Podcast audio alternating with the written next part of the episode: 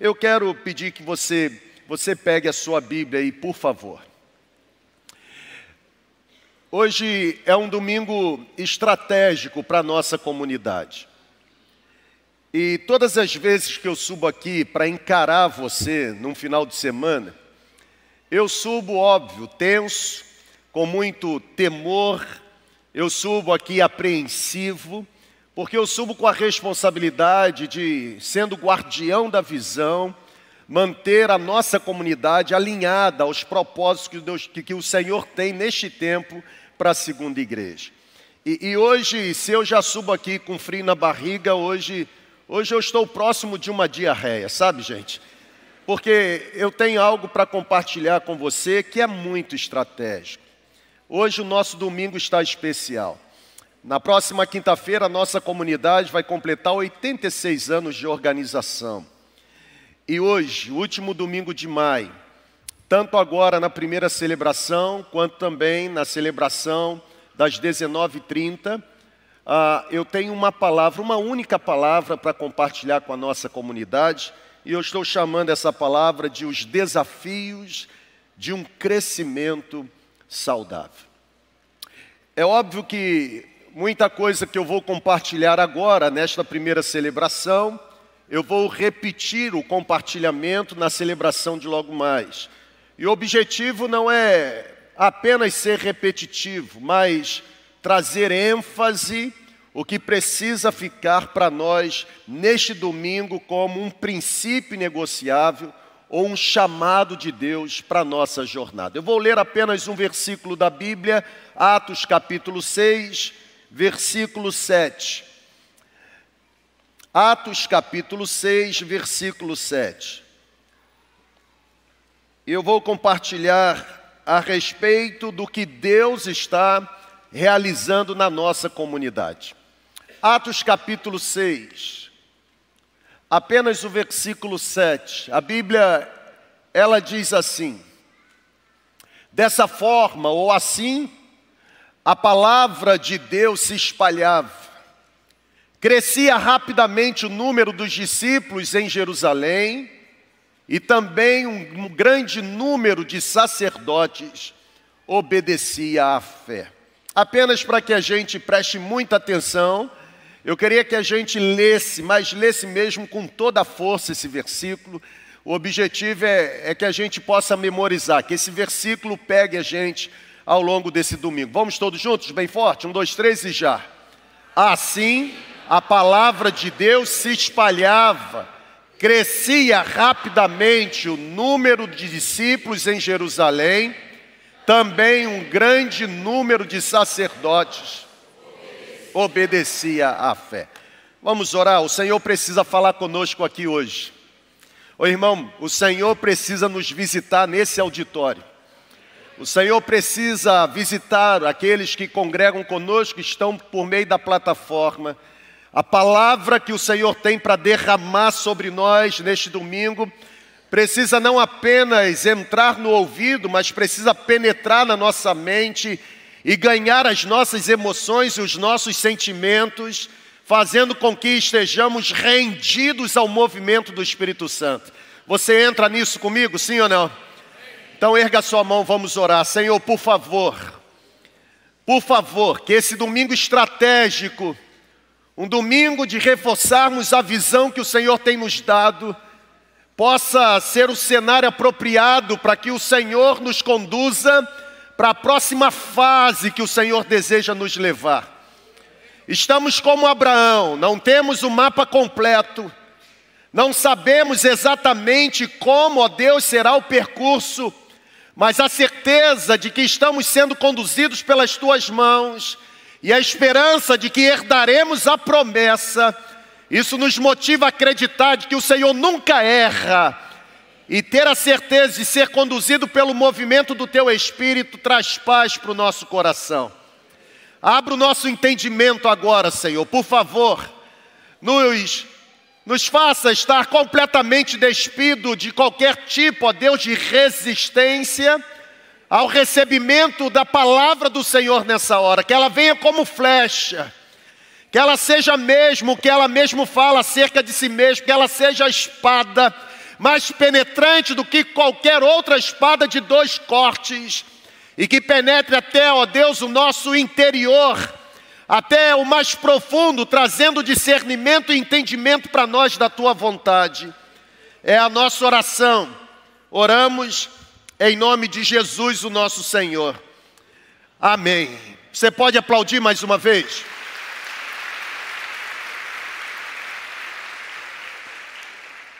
Que coisa boa é a gente poder entrar aqui nesse auditório. Que coisa boa é podermos ter a capacidade de estender o que fazemos no auditório por meio da conexão. Que coisa boa é nesse tempo nos identificarmos como a segunda igreja, a segunda igreja ah, cujo prédio principal está aqui nessa cidade, a cidade Campos dos Goitacazes. Como eu disse, ao longo desse ano, e esse ano tem sido para nós o ano da maturidade, nós temos entendido em alguns momentos que Deus, Deus tem dado uma única palavra para nós para selar o final de semana.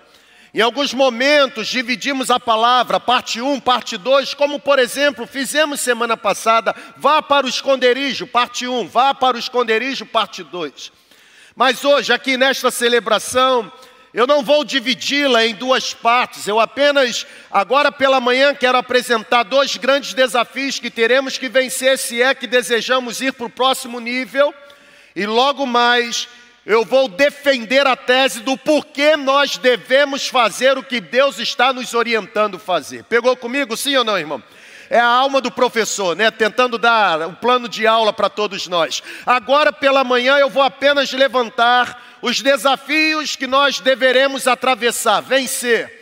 Caso contrário, permaneceremos onde nós estamos. E permanecer onde estamos não significa ponto de equilíbrio ou ponto de estabilidade. Permanecer onde estamos significará, inevitavelmente, retrocesso, paralisação.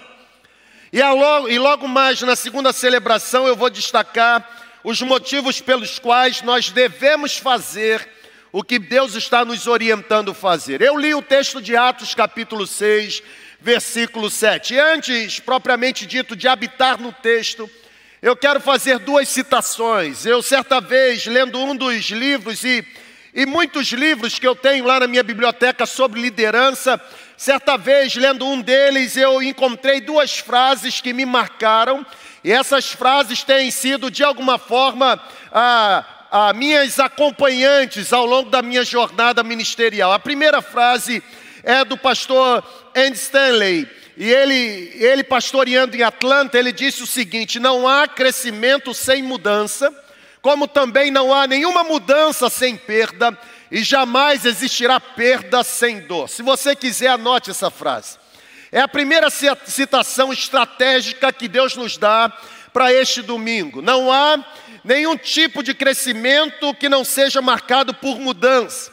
Como também não existe nenhuma mudança sem perda, e óbvio, toda perda gera algum tipo de dor. A segunda frase que tem me marcado ao longo da minha jornada não é de Andy Stanley, mas é de Rick Warren, quando por 42 anos liderando aquela comunidade, a comunidade Saddleback, no sul da Califórnia, ele disse o seguinte: uma igreja que quer crescer sem passar por dores provocadas pelo crescimento, é semelhante a uma mulher que quer dar à luz sem querer passar pelo trabalho de parto. Até aqui, tudo tranquilo? Amém ou não amém, gente? Ou seja, todo crescimento, ainda que seja um crescimento saudável, todo crescimento, ainda que seja um crescimento equilibrado, todo crescimento irá gerar algum tipo de dor. É interessante a forma como Rick Warren ele, ele classifica o crescimento da igreja. E se existe alguém consciente e com know-how para falar sobre crescimento da igreja, é exatamente Rick Warren. Alguém começou com ah, pouquíssimas pessoas dentro de uma pequena casa e, e fez com que ao longo dos anos se transformasse em uma das maiores igrejas do mundo. E é interessante porque, segundo o pensamento desse pastor, todo crescimento, ainda que seja saudável, ele vai gerar dores semelhantes a dores de parto. Por quê? Porque todo crescimento de uma comunidade provoca mudanças, todo crescimento de uma comunidade exige coragem, todo crescimento de uma comunidade provoca desdobramentos, todo crescimento de uma comunidade gera algum tipo de desconforto. Isso porque o crescimento, ainda que seja saudável, o crescimento ele acontece porque houve quebra de paradigmas. O crescimento ele acontece porque houve de alguma forma a demolição de algumas barreiras, de alguns muros, de alguns fatores limitadores todo crescimento vai gerar algum tipo de desdobramento, desconforto, porque todo crescimento, ainda que seja saudável, ele viola alguns conceitos pré-estabelecidos. Todo crescimento provoca reflexão na verdade. Não existe crescimento sem sermos arrancados da nossa zona de acomodação. Para que Abraão para que Abrão deixasse de ser Abrão, pai exaltado, e se transformasse em Abraão, pai de multidões, esse homem precisou ser arrancado da sua zona de acomodação, Ur dos Caldeus, e ser de alguma forma direcionado para um processo de mudança, de desconforto, de adaptação, de adequação, a fim de que todas as famílias da terra, a partir dele, pudessem ser abençoadas, ou seja, todo crescimento nos coloca em movimento. Sabe, gente, a preocupação com o crescimento de uma igreja é legítima. Algumas pessoas ficam incomodadas e dizem assim, mas, mas vocês só, fiquem, só ficam pensando em crescer, crescer, crescer. Óbvio, por quê? Porque quando a gente fala em crescimento de uma comunidade como a nossa, a gente está falando de comprometimento com a prioridade da missão. Quando a gente fala em crescimento, a gente fala sobre a centralidade do Evangelho. Quando a gente fala de crescimento, a gente fala sobre a necessidade de falar acerca de Jesus com aqueles que estão do lado de fora. Quando a gente fala de crescimento, a gente fala sobre o esforço para nos tornarmos coletivamente uma comunidade relevante, não apenas no contexto social e cultural, mas principalmente no contexto espiritual. Quando eu olho para a Bíblia, e eu começo a considerar a história da igreja desde o período bíblico, quando eu olho para a Bíblia e começo a estudar e refletir a forma como essa igreja surgiu, a forma como essa igreja se espalhou.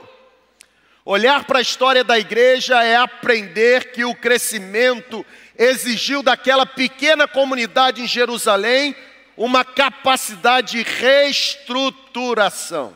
Até aqui você está entendendo, sim ou não? Sabe, gente, eu não sei se você está matriculado no CCM. Mas se você está matriculado no CCM, você já aprendeu em que momento a igreja passou a existir. Olha para cá, por favor. A igreja, ela surgiu num contexto simples. A igreja, ela não tinha gente influente. Na verdade, aquela comunidade simples, de pessoas simples, era ocupada por pescadores. Os líderes da igreja eram líderes indoutos, agramatóis, sem gramática, sem qualquer tipo de expertise. Na verdade, o que eles eram experientes era arrancar peixe do mar ou coletar impostos, usurpando o povo judeu em favor de Roma. Quando eu olho para a história da igreja, a igreja bíblica, a igreja que surgiu com o derramamento do Espírito Santo, eu percebo que essa igreja só cresceu, só se expandiu, porque ela teve coragem de se reestruturar e se readequar ao movimento de Deus sobre ela. Ô irmão, grave uma frase. Nós podemos ser os maiores limitadores do potencial da igreja que nós formamos.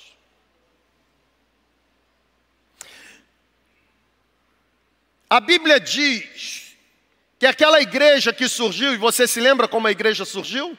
A igreja não surgiu no norte, em Cesareia de Filipe, quando os discípulos com Jesus ouviram de Jesus quem os homens dizem que eu sou, e começam então as opções: tu és Elias, Jeremias, um dos profetas. Jesus olha e diz: Não, eu quero saber o que vocês dizem acerca de mim. Pedro diz: Tu és o Cristo, o Filho do Deus vivo, tu és o ungido da parte de Deus com a missão específica de redimir a humanidade da punição dos pecados. Tu és a resposta do céu para as nossas necessidades, tu és exatamente para nós o que a lei de Moisés não foi para nós. Tu fazes por nós o que a lei de Moisés foi incapaz de fazer. Tu és ungido da parte de Deus. Jesus olha para Pedro e diz: Acertaste na mosca, Pedro. Eu sou tudo isso que você disse. E sobre a tua afirmação, que é verdadeira a meu respeito, eu edificarei a minha igreja.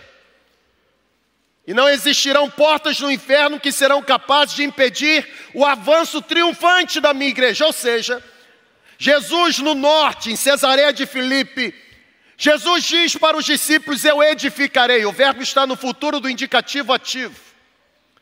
Jesus não estava edificando naquele momento, Jesus está apontando para algo que aconteceria à frente. Os discípulos naquele momento não tinham a menor ideia do que seria essa igreja que Jesus estava afirmando edificar. A gente anda um ano na história. Está aqui comigo, sim ou não, irmão? A gente anda um ano na história e agora a gente sai do norte, Cesaré de Filipe, desce para o sul, Jerusalém. Esse Cristo que um ano atrás, lá no norte, em Cesaré de Filipe, disse que edificaria, nesse processo esse Cristo padeceu, foi completamente torturado, padeceu naquela cruz, morreu, seu corpo foi sepultado, mas a Bíblia diz que ao terceiro dia ele ressurgiu. E depois de ressurreto, permanecendo num período de 40 dias ressurreto entre os discípulos, Jesus dá a ordem dizendo: permaneçam em Jerusalém, não estão mais no norte, estão no sul. Fiquem em Jerusalém até que do alto vocês sejam revestidos de poder. E vocês serão revestidos de poder quando a promessa de Joel se cumprir. Derramarei do meu espírito sobre toda a carne nos últimos dias, quando vocês receberem o Espírito Santo, vocês estarão revestidos de poder e então serão minhas testemunhas em Jerusalém, Judéia, Samaria e confins da terra. Uma, um fato curioso e teológico, apenas para nivelar doutrinariamente a gente: o derramamento do Espírito Santo foi dado não como um sinal de tornar alguém hiper, mega, ultra espiritual. É, pega isso, não está no esboço. O Espírito Santo foi derramado não para que você se sentisse completamente espiritual. O Espírito Santo foi derramado para que você se tornasse testemunha de Jesus. Receberão poder quando o Espírito descer e serão minhas testemunhas. Está no texto, irmão. É só ler o texto. Não precisa do grego, é só ter inteligência. Parar de ouvir besteira. Jesus está lá. Dá a promessa. Agora olha para cá. Aqueles discípulos agora estavam reunidos. E a Bíblia diz que no andar superior daquela casa, no momento em que aguardavam o cumprimento da promessa, durante a festa de Pentecostes, 50 dias após a Páscoa, a Bíblia diz que por soberania Deus decide cumprir a promessa o Espírito Santo foi derramado e aquelas testemunhas foram completamente cheias de poder espiritual. Olha para cá, irmão. Entenda. Atos 1:5 afirma que aquele grupo inicial estava composto de 120 irmãos. Observe o texto. Naqueles dias, Pedro levantou-se entre os irmãos um grupo de cerca de quanto? 120. Interessante. Jesus começou, recrutou 12, passou pelos 70 ou 72, conforme a narrativa do outro evangelho, outro evangelista, não é outro evangelho, o evangelho é o mesmo. Quem narrou, que narrou apenas numa perspectiva diferente. E é interessante, 12 70 ou 72, 120. Olha que coisa bacana. Os 120 estavam ali. Só que tem o seguinte: quando aquele fenômeno ele, ele, ele se realiza, aquelas pessoas começam a falar em outras línguas, e Atos capítulo 2, as línguas que estão sendo faladas são línguas idiomáticas. Está no texto, não tente forçar o texto a falar o que ele não fala. As línguas que estão sendo faladas em Atos 2 são línguas idiomáticas, ou seja, 15 a 17 etnias que estavam ali por conta da festa de Pentecostes, agora começam a se questionar, dizendo: por acaso não são eles judeus? Como sendo judeus, nós os ouvimos falar na nossa própria língua materna, ou seja, idioma. E eles começam então a ficar de alguma forma abismados. O que está acontecendo? Alguns assim, estão bêbados Estão aqui comigo, sim ou não, irmão? Estão bêbados. O Pedro, ele se levanta e diz: são nove horas da manhã. Como alguém poderia estar bêbado? Isso não é resultado de embriaguez, isso é cumprimento da promessa. O Espírito Santo foi derramado. Aqui, eles eram quantos? 120. Logo depois, Pedro pregar explicando o que estava acontecendo por conta da descida do Espírito Santo, a Bíblia diz que de 120 eles passaram a ser 3.120. Olha o que diz o texto de Atos 2,41. Depois que Pedro pregou, os que aceitaram a mensagem foram batizados, e naquele dia houve um acréscimo de cerca de 3 mil pessoas. Que multiplicação, gente! Ô irmão, vibra comigo aqui, vem para cá. 12, 70, 72, 120 e agora quantos? Os desafios provocados pelo crescimento continuaram. Aquele cômodo utilizado inicialmente onde eles permaneceram aguardando o cumprimento da promessa, aquele cômodo já não foi mais suficiente para abrigar os que estavam se conectando à comunidade dos discípulos.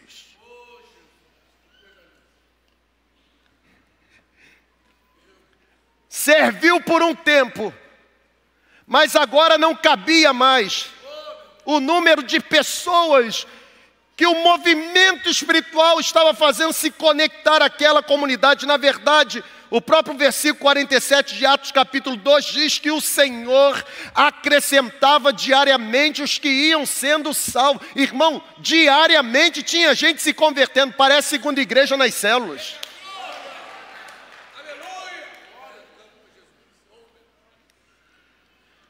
Só que um belo dia,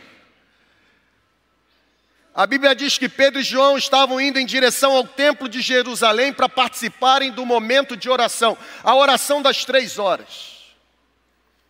E a Bíblia diz em Atos capítulo 3 que naquele dia Pedro e João foram interpelados, parados por um paralítico com mais de 40 anos, e ele estava ali. A Bíblia diz que aquele paralítico tinha mais de 40 anos, Atos 4, 22. E ele estava ali na porta do templo chamada Formosa. Todos os dias era colocado para mendigar. A Bíblia diz que quando Pedro e João passam, ele pede a esmola, Pedro para, olha para aquele paralítico e diz: olhe para nós. Ou seja, nós estamos na mesma situação que você, porque nós somos pobres, não temos nada. A diferença é que nós estamos andando e você está prostrado. Agora, tem uma coisa que nós podemos compartilhar com você que nenhum rico de Jerusalém foi capaz de compartilhar. Em nome de Jesus Cristo Nazareno, levanta e anda. A Bíblia diz que na hora aquele paralítico ficou em pé, os tornozelos se firmaram ele começou a andar, ele entrou no templo de Jerusalém, irmão, saltando, pulando. Eu fico imaginando se fosse templo batista naquela época. Já ia expulsar demônio. Entrou pulando, saltando. Uh! Eu fui curado, eu fui. E a Bíblia diz que os homens ficavam assim, por acaso não é ele? É aquele que ficava mendigando, esmolando?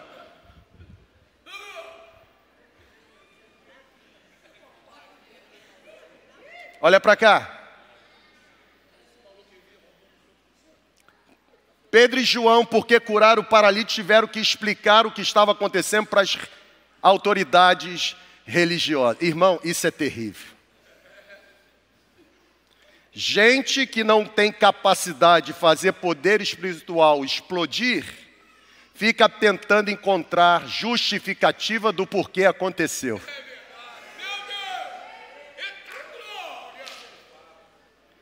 E aí é interessante, porque olha para cá, eles já eram quantos irmãos?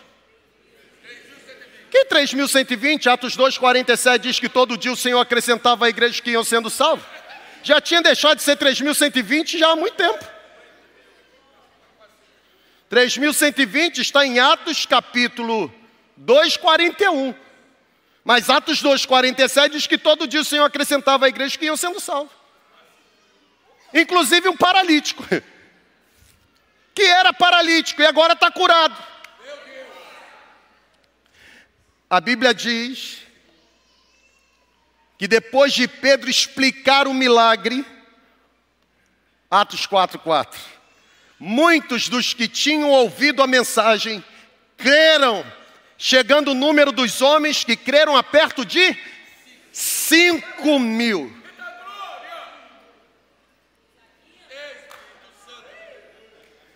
Nós estamos 4.994. Falta, falta, falta pouco, falta pouco. Ainda tem paralítico para levantar. Calma. Agora olha para cá. É forte. Quando a gente chega aqui no capítulo que eu li, no início do capítulo 6, a expressão que a gente encontra é essa aí, irmão capítulo 6, versículo 1. Naqueles dias, crescendo o número de discípulos. Aqui começa. O irmão, até aqui foi apenas um panorama bíblico do Novo Testamento. Mas aqui começa o papo reto que Deus tem comigo e com você enquanto segunda igreja. Crescendo o número de discípulos. Olha para cá. Ô irmão, levanta a mão direita aí. Por conta do crescimento daquela igreja, mão direita, pode levantar. Somos nós nos apresentando. Por conta do crescimento daquela comunidade, 12, 70, 72, 120, 500, 3 mil, 5 mil, crescendo o número dos. Por conta do crescimento, a estrutura daquela igreja precisou ser modificada, o local do encontro precisou ser multiplicado, novos líderes precisaram ser nomeados, porque o texto bíblico diz, e nós lemos, que a palavra de Deus se espalhava, crescia rapidamente o número de discípulos em campos dos goitacazes e muitos sacerdotes obedeciam à fé.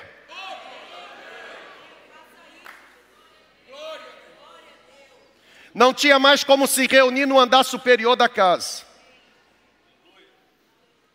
Na verdade, irmão, olha para cá. O crescimento daquela pequena comunidade não apenas modificou a estrutura, até porque aqui em Atos 6, nos três primeiros versículos, nós lemos o 7, mas do 1 ao 3 a Bíblia diz que por causa do crescimento, os apóstolos tiveram que nomear novos líderes. É, foi nessa nomeação que surgiram os diáconos. E um deles, chamado Estevão,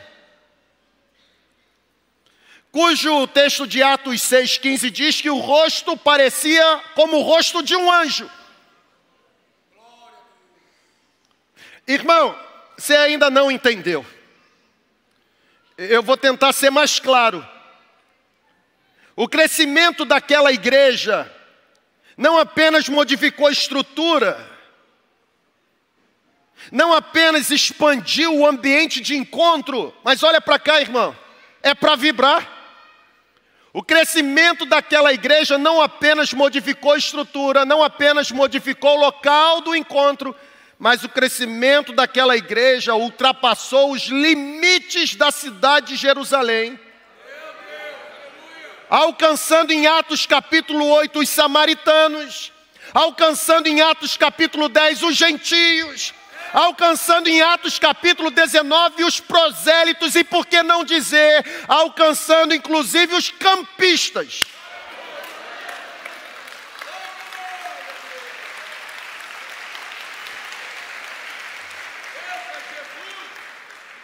Imagine, olha para cá, imagine o que poderia ter acontecido se aqueles cristãos continuassem apegados ao andar superior daquela casa. Eu vou repetir. Imagine o que teria acontecido, o prejuízo para o Evangelho, se aqueles primeiros cristãos continuassem apegados ao andar superior daquela casa, ou se eles continuassem reféns e completamente reféns, dependentes da forte liderança de Pedro.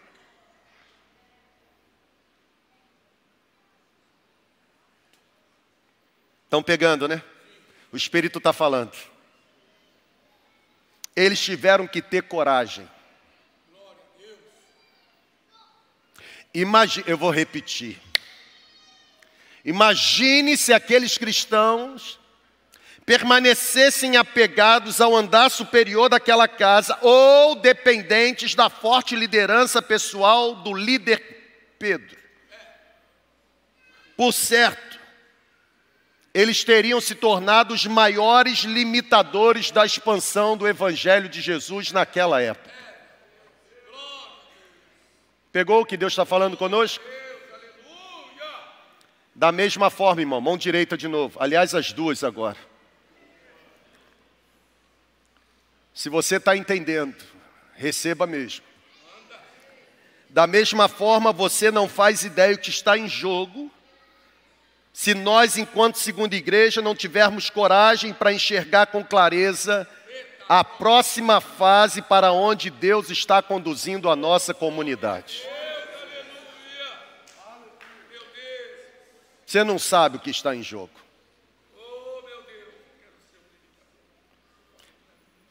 Sabe por que Deus está nos dando essa palavra estratégica hoje? Exatamente no último domingo ou no domingo que antecede o aniversário da comunidade.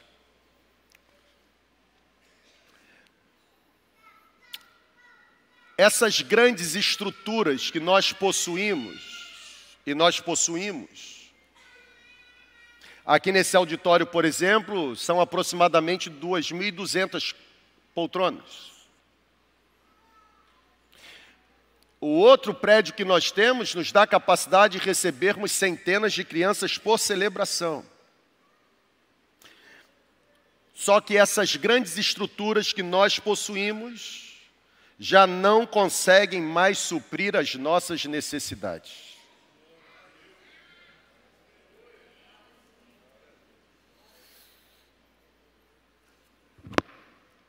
Vem agora o tema da ministração de logo mais.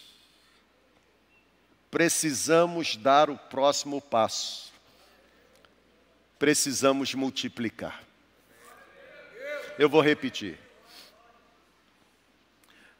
Assim como o evangelho não iria se expandir se aqueles primeiros cristãos continuassem apegados a um ambiente ou uma forte liderança, assim também a nossa comunidade não passará para a próxima fase se nós não entendermos que é hora de começarmos a dar o próximo passo.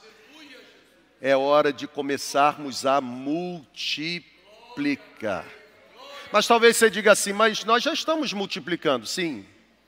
Aqui nós já passamos pela fase de multiplicar liderança, multiplicar célula, multiplicar supervisor, multiplicar coordenador, inclusive multiplicar pastores. Quando eu cheguei éramos sete, hoje somos quinze, e mais duas missionárias no campo. Mas tem uma multiplicação que nós ainda não experimentamos e chegou a hora é a multiplicação da igreja.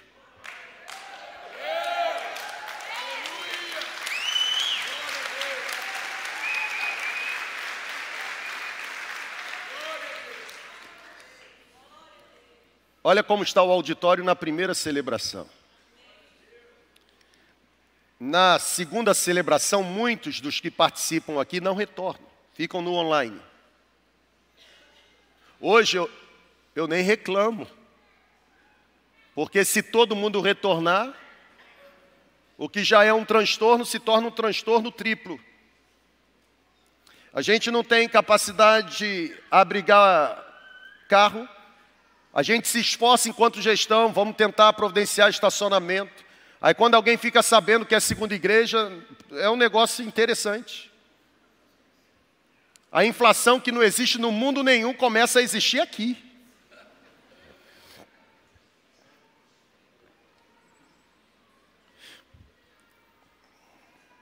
Nós precisamos dar o próximo passo. Para isso, eu quero destacar dois grandes desafios que nós precisaremos vencer. E eu estou orando, irmão. Eu estou aqui me esforçando para manter a calma, mas eu estou nervoso. Porque, como guardião da visão, eu não posso me eximir da responsabilidade que eu tenho de conduzir você no movimento que Deus está fazendo. Primeiro desafio que a gente precisa vencer: o desafio da mudança da mente. Por que eu estou dizendo isso? Você está aqui comigo ainda, sim ou não? Ô, irmão, vou repetir isso tudo aqui à noite. Vou tentar, né? Eu acho que eu não vou conseguir dar uma explicação tão bem dada sobre o Novo Testamento. A iluminação só vem uma vez mesmo e depois vai embora. Olha para cá. Se nós desejamos dar o próximo passo, multiplicar, e não nos tornarmos os maiores limitadores do movimento de Deus entre nós. Primeiro desafio que a gente precisa vencer é a mudança da mente. Sabe por que eu estou dizendo isso? Porque todo crescimento perturba o nosso senso de posse. Eu vou repetir. Imagine se aqueles primeiros cristãos estivessem dizendo: nós vamos permanecer no andar superior dessa casa. Foi aqui que tudo começou. Você chegou depois. Você não estava aqui quando o Espírito Santo foi derramado aqui e encheu. Agora o Espírito Santo me enche para eu permanecer no ambiente ou ser lançado a partir de um ambiente? Primeiro desafio para a nossa comunidade, irmão. E hoje, neste domingo, nós vamos abrir a temporada de 15 dias de oração e jejum por esse, por esse desafio de Deus. Nós vamos encerrar as duas celebrações assim. Primeiro desafio, desafio da mente. Por quê? Porque o crescimento perturba o nosso senso de posse. Crescimento, principalmente de uma igreja ainda que seja saudável, nos obriga a abrir mão do controle. A começar pelo Adonia Júnior. Certa vez eu ouvi do pastor da Life Church, em novembro do ano passado, quando estive lá, ele disse algo sensacional. Ele disse o seguinte: na liderança de uma comunidade local, Devemos decidir entre controle e crescimento, pois os dois não subsistem no mesmo ambiente. A gente quer crescer ou quer controlar? A gente vai crescer ou a gente vai controlar, gente? Se a gente vai crescer, a gente precisa mudar a mente. Eu não sou discípulo de Paulo, nem de Apolo e muito menos de Moisés. Eu sou discípulo de Jesus. Na verdade, existe um, um ponto aqui que eu preciso destacar, quando eu falo do desafio da mudança de mente. Aperta o cinto.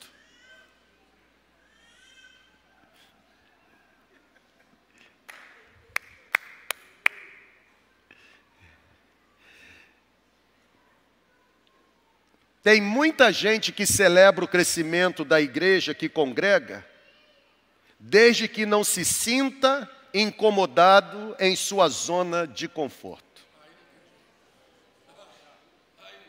Vamos crescer, mas se mexer comigo, já estou sentado aqui na janela há muito tempo.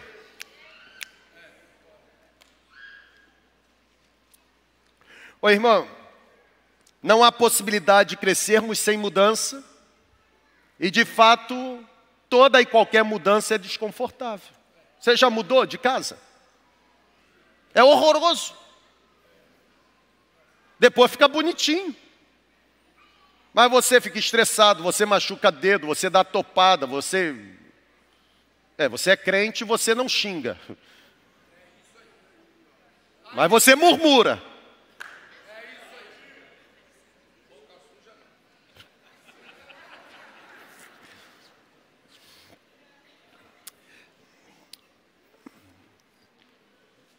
Que, que nós vamos dizer para Deus? Senhor, pare o movimento de crescimento que o Senhor está trazendo sobre nós? Ou estamos disponíveis a fazermos como Abraão? Não sabemos para onde vamos, mas temos certeza de quem está nos conduzindo e o destino será glorioso. Para isso a gente vai precisar abrir mão do controle. Viver crescimento da nossa comunidade é decidir ter coragem de pensar de uma outra maneira. Ô irmão, nós temos especialistas sobre a segunda igreja em todos os cantos. Na verdade, eu nunca imaginei que eu teria tantos pastores trabalhando comigo no meu time como eu tenho hoje. Eu conheço só os 15, mas eu tenho centenas aí fora. Que inclusive me dão a receita do que eu devo fazer para a igreja dar certo. O problema é que quando eles tiveram a oportunidade de fazer dar certo, não estiveram aqui para dar certo. Ô irmão, quem tem medo de crítica, senta no sofá, pega o controle e vai assistir Netflix.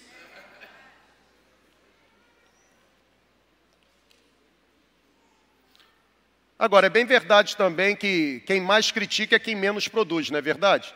Tanto menos produz que tem tempo para se preocupar com o outro e criticar o que o outro está fazendo.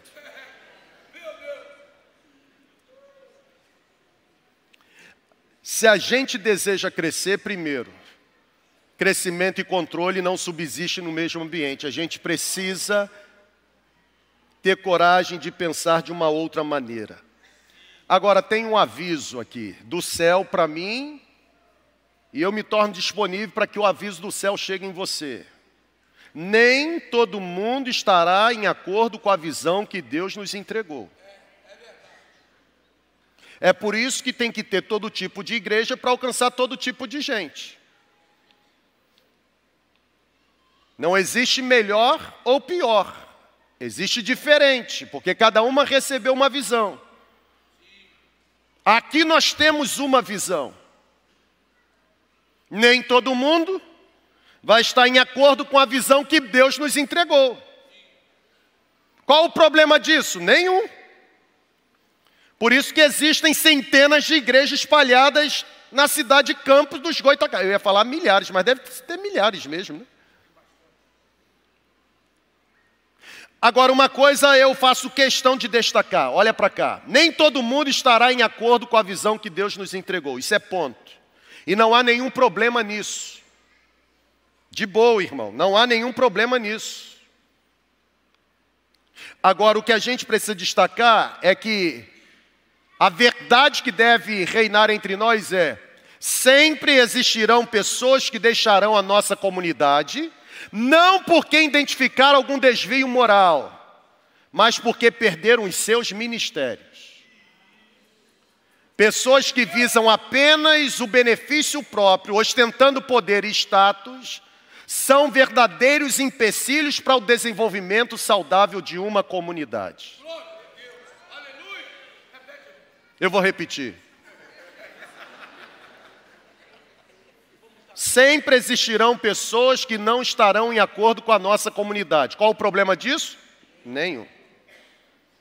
No entanto, toda e qualquer pessoa que decidir não estar conectado elas decidirão deixar a nossa comunidade não porque encontraram desvio moral, mas porque se sentiram incomodadas na sua zona de conforto. Não tem mais o ministério que eu amava, era o meu bezerro de ouro. Quando uma pessoa sai de uma comunidade porque perdeu algum tipo de ministério, já está revelando que o ministério que exercia, para ela, vale mais do que o coletivo. É melhor manter o seu ministério ou é melhor ter o crescimento do todo?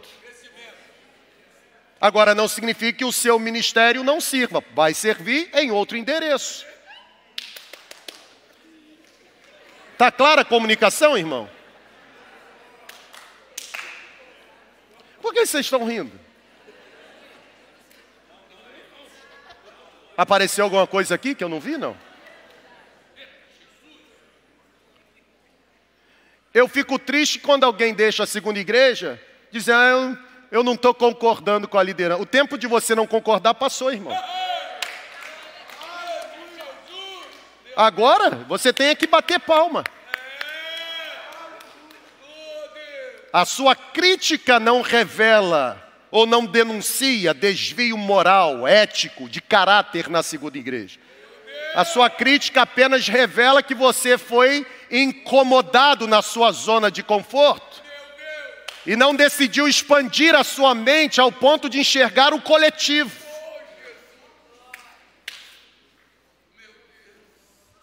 Nós vamos priorizar o crescimento da comunidade, gente. Existe algum problema? Nenhum, só seja honesto. Não fale mentira. Porque a Bíblia diz em João 8, 40, 44 que quem mente é filho do diabo. Porque o diabo mente desde o princípio, que ele nunca se apegou à verdade. Eu estou saindo porque acabou esse ministério aqui e eu não tenho espaço lá. Correto. Inclusive, nós conhecemos muitas igrejas que têm área para o ministério que você quer, e podemos, inclusive, recomendar você para lá. De coração. Se a gente não mudar a forma de pensar, a gente vai se tornar limitador para o que Deus deseja fazer.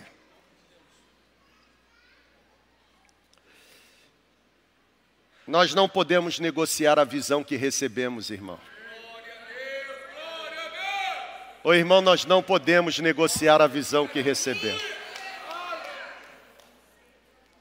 Todos os dias o Senhor acrescenta à nossa comunidade aqueles que estão sendo salvos.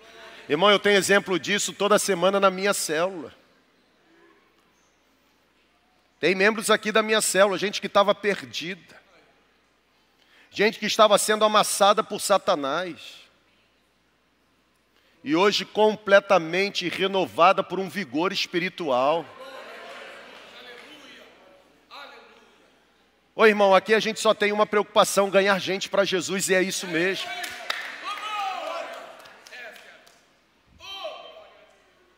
Não estou gostando que ele está usando camisa gola polo.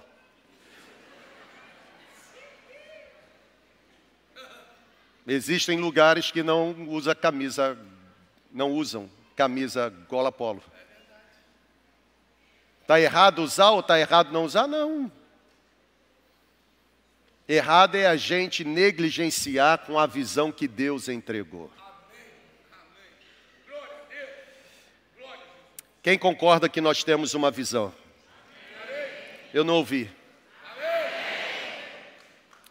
É a visão que recebemos que tem determinado a direção para onde estamos caminhando. É a nossa visão que tem nos permitido estabelecer quem queremos alcançar. E é a nossa visão que nos dará a capacidade de discernir em Deus como faremos para alcançar cada objetivo que Deus nos entregou. Qual é o primeiro desafio? Desafio da mente. Segundo desafio, desafio do cotonete, oh, da coinonite. Eu já usei essa expressão aqui uma única vez. Se a gente não consegue controlar e crescer, a gente tem que escolher entre os dois, eu sugiro a gente escolher o crescimento. Ainda que a gente perca o controle. Porque senão a gente não vence o desafio da coinonite. A expressão coinonite é vista pelos pastores norte-americanos como sendo a síndrome do crescimento para dentro. É se tornar a igreja de manutenção. A gente se torna mais um ambulatório do que, de uma certa forma, qual é o lugar, qual é o nome daquele lugar onde nascem as crianças? É.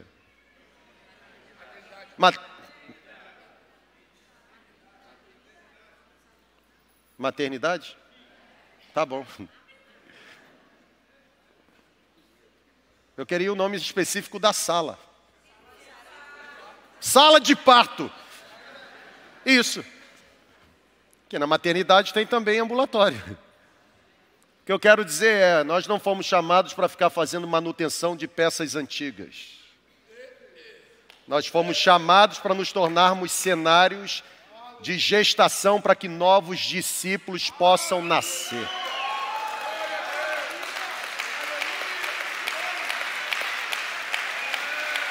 Pessoal,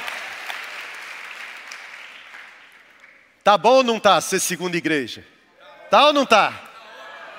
mas o calor da nossa comunhão não pode ofuscar a nossa responsabilidade em nos tornarmos a resposta de Deus para essa geração que está perecendo. Isso aqui não pode estar tão confortável ao ponto de nos esquecer que a nossa missão é do lado de fora.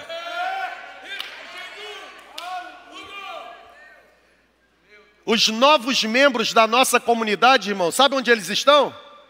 Lá fora. Os novos membros da nossa comunidade estão em outros bairros, estão em outras cidades, estão em outros locais desse mundo, irmão. Mesmo dentro da nossa cidade, ainda existem milhares de pessoas permanecendo debaixo de um manto total de escuridão. Gente perdida, algumas inclusive dentro da sua casa. O nosso crescimento nos exige entender de uma vez por todas, irmão, mão para o alto. O nosso crescimento nos exige entender de uma vez por todas que alcançar uma vida para o reino de Deus vale mais do que conquistar o mundo inteiro.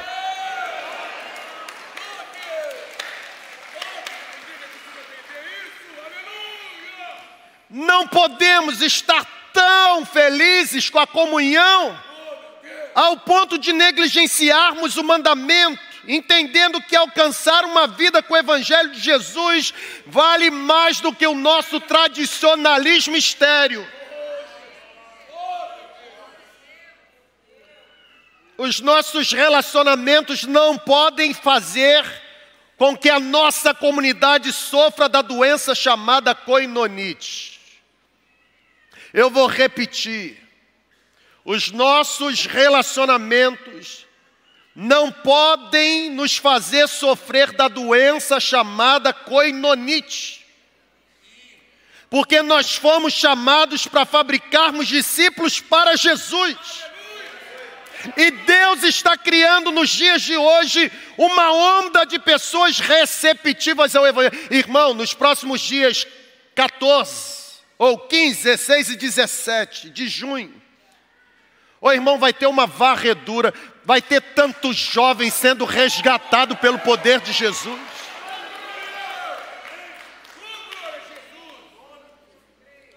Nunca se teve tantas oportunidades para comunicar o Evangelho como temos tido nos dias de hoje.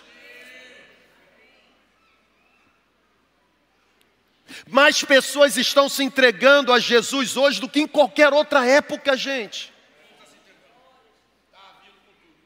Todos os dias o Senhor está acrescentando à segunda igreja aqueles, irmão, é todo dia. O número só cresce. Três anos atrás, a assembleia que me tornou o pastor eleito na segunda igreja teve 717 votantes. Embora tivessem aí uns 300 adolescentes, que por força estatutária, óbvio, não podiam votar, por conta da maioridade civil. Fizemos um recadastramento 2020 Não ultrapassamos mais de 1.600 nomes. E você quer dizer para mim mesmo que não tem movimento espiritual sobre nós? Agora a pergunta é: vamos nos tornar satisfeitos e agora começar a manutenir ou fazer a manutenção desses resultados que já obtivemos? Ou vamos continuar avançando, entendendo que o andar superior de uma casa já se tornou pequeno e que precisamos derrubar as paredes, ultrapassando os limites e alcançar, expandindo Jerusalém, Judéia, Samaria e confins da terra?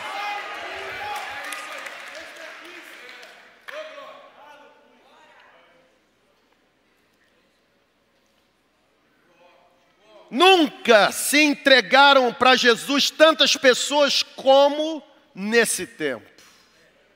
Tem muitas aqui nessa manhã, por meio da conexão.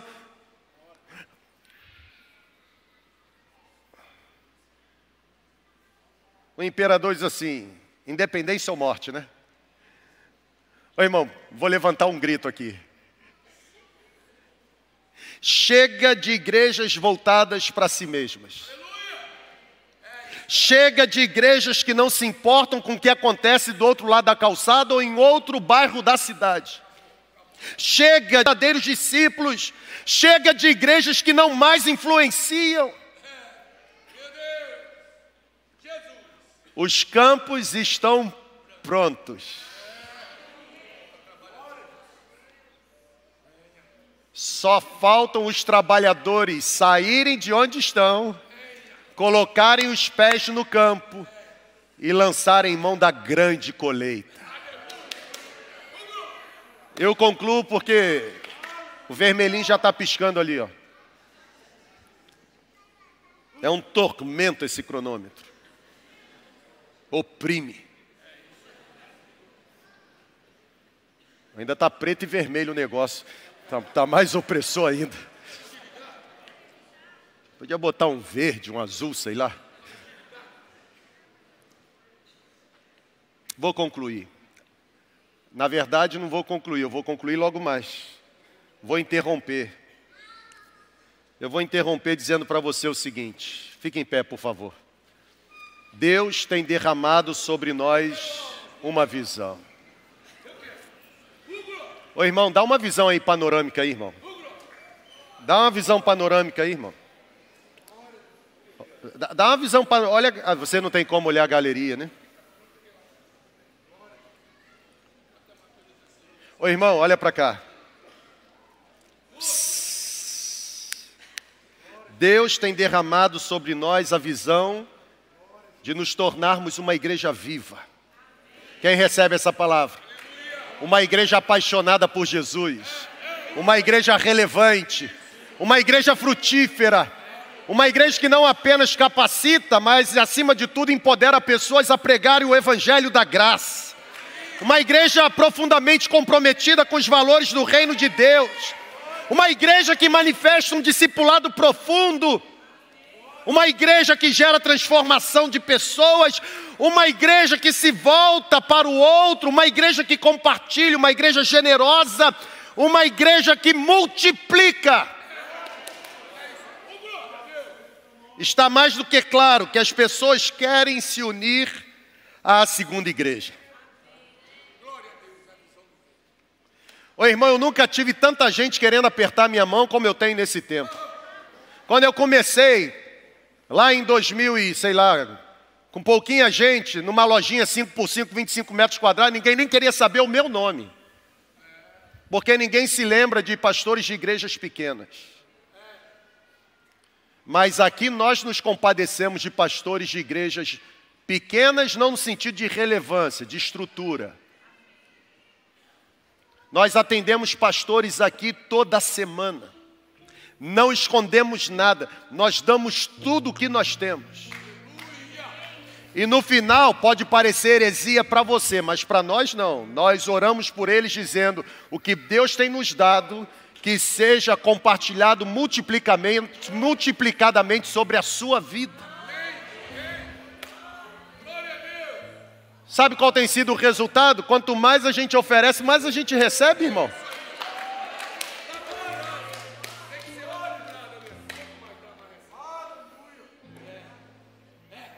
Está mais do que claro que as pessoas desejam se unir a uma igreja que sabe para onde está indo. É terrível quando nós embarcamos em algo que não sabemos definir o destino.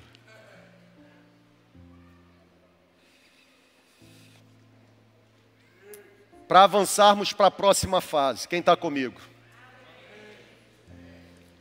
Para avançarmos para a próxima fase, precisaremos expandir o nosso alcance. Para expandir o alcance, precisamos mudar a mente, abrir mão do conforto, da minha zona de acomodação, das minhas preferências, porque a nossa visão permanece sendo a mesma. Alcançar pessoas através de nossas células, a fim de que sejam transformadas em discípulas de Jesus. Ô irmão, aquele cômodo utilizado inicialmente, o andar superior daquela casa em Jerusalém, por conta do crescimento da igreja do primeiro século, aquele cômodo já não se tornou mais suficiente para abrigar os que estavam se conectando à comunidade dos discípulos. Da mesma forma, recebe. Os nossos grandes prédios, prédios magníficos, tecnológicos, por conta do crescimento da nossa comunidade, eles não são mais suficientes para abrigar os milhares que têm se conectado em nossa comunidade. Vamos derrubar esse prédio e construir um prédio maior? Não.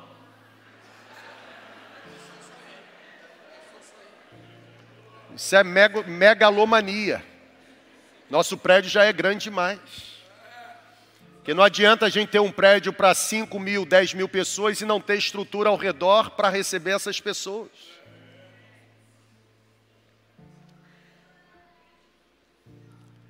A nossa missão a partir de hoje. Com essa frase eu, ter, eu termino agora e logo mais. A nossa missão a partir de hoje é perguntar a Deus para onde Ele deseja expandir as nossas celebrações. Nós não precisamos de um prédio maior, nós precisamos ter coragem de ter vários prédios no mesmo horário. Porque, ainda que tenhamos um prédio maior, por maior que seja, jamais será capaz de abrigar a multidão que Deus vai enviar. Para onde Deus deseja multiplicar as nossas celebrações? Nós já fomos para Aleluia do Imbé, já estamos em Patos. A média de pessoas participando dessa celebração, primeira celebração entre 1.700 a 1.900. Celebração da noite, segunda celebração, capacidade lotada e transtorno ao redor. Ô irmão, tem gente colocando o carro para estacionar depois da travessia com a Formosa.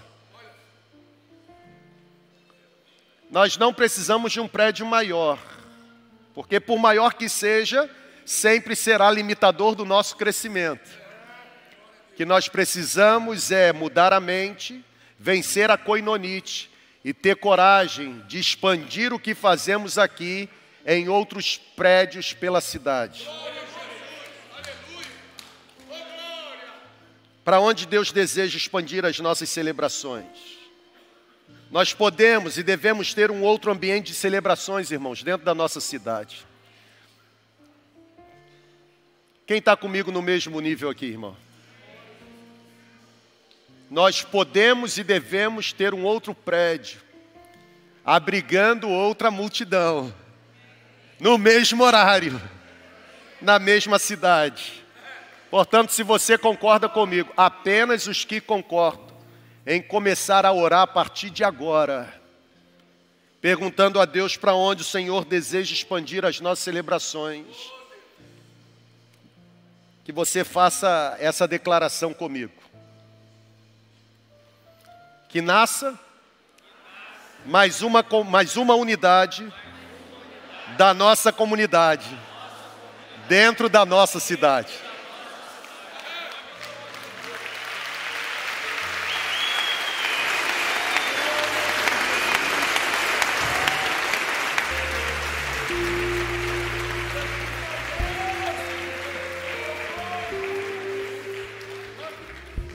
Não nos deixe errar, Senhor. Não nos deixe errar. Traga discernimento sobre os nossos pastores. Tua palavra diz em Jeremias 3,15: Dar-vos-ei pastores que vos apacentarão com inteligência e sabedoria.